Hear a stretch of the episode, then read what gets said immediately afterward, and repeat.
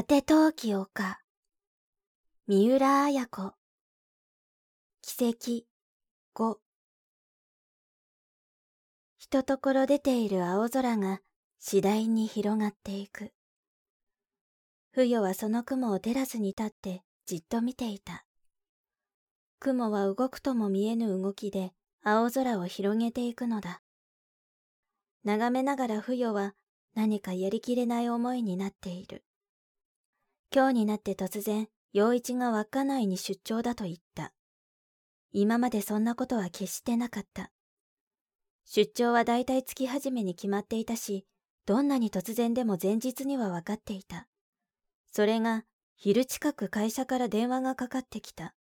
車で稚内に出張するからね。明日帰ってくるよ。いつもの機嫌の良い声で陽一は言い、声で陽一は言い、ところで秋子は帰ってきたかね？と優しく尋ねた。まだよ。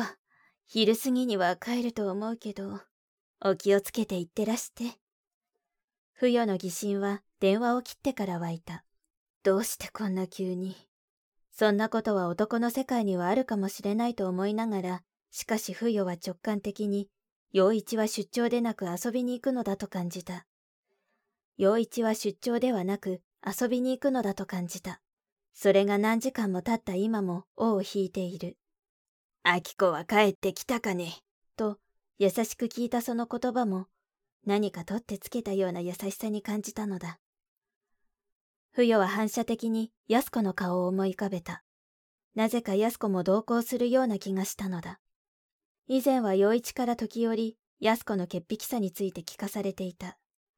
それを語るとき陽一は酒の魚にするような調子で語り聞かせてくれたものだ。何しろ呆れた女でね。ぶどうを一粒一粒ゴシゴシと洗うんだ。そしてそれをまた一粒一粒拭くという念の入れようさ。おまけにだよ。そのぶどうの皮は決して口に入れない。指でつまんで中身だけをつるりと下に乗せるんだ。ありゃあまあ特技だね。そんな時陽一は愉快そうに声を上げて笑う。だから決して旅行なんてできない女さ。まんやむを得ず旅行しなければならないことがあるだろう。するとあいつが第一番目に用意するものは何だと思う？アルコールを浸した脱脂麺さ。医者が往診カバンに入れて歩くあんな少々の量じゃない。まずあれの30倍は持っていくんじゃないかな。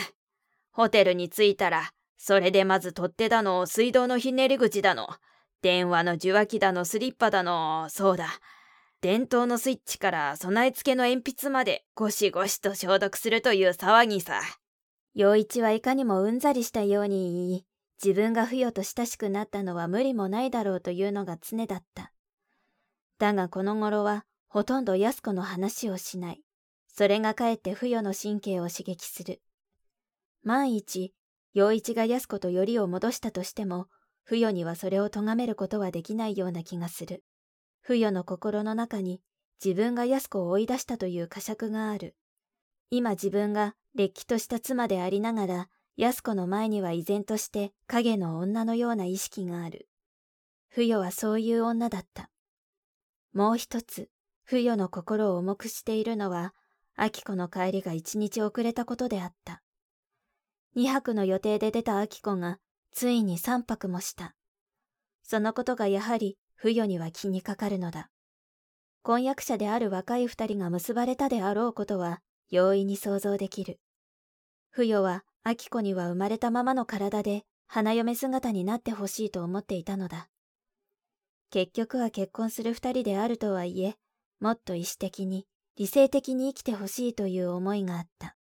いや、結婚する二人であるからこそ、その出発を大事にしてほしいと思っていたのだ。初めのボタンをかけ違うと、最後までかけ違う、ということわざがある。長い一生を共にする二人であればこそ、一時の劇場に押し流されるような出発であってほしくはないのだ。自分が安子に対して後ろめたい思いを持つのは、陽一と結婚する前に結びついてしまったためではないか。陽一が離婚してから結ばれたのなら、こんなに後ろめたさがなかったかもしれぬ。秋子は、まあ、再婚じゃないから。思いながら不与は広がっていく青空を眺めていた。とその時、玄関の方でバタンと車のドアの閉まる音がした。ブザーが鳴った。表玄関はいつも情を下ろしている。お手伝いのキノコの出ていく気配がした。不与も急いで玄関に出て行った。ただいまお母さん。すみません遅くなりまして。ただいま無事帰りました。秋子と金井がドアを開けて玄関に入ってきたところだった。まあ、お帰んなさい。言いながら不与は秋子を見つめた。秋子は節目になったが、ちらりと不与を見上げた。不与はその視線で全てを了解した。あら、お帰んなさい。楽しかった？階段の上からかや子の声がし、やがて白いパンタロンに白いブラウスを着たかや子が姿を現した。ああ、楽しかったです。なあ、あきこさん。金井はあきこの荷物を持ち、不与の後について居間に入った。そう。あきこさんも楽しかった？ええ。あきこの声は低い。聞くだけ呼ぶよね。予定より一泊多かったんですもの。楽しくないわけないわね。かや子はチューインガムをくちゃくちゃと噛みながら、二人の顔を交互に見て、ニヤニヤ笑った。さも楽しくて仕方がないという顔だ。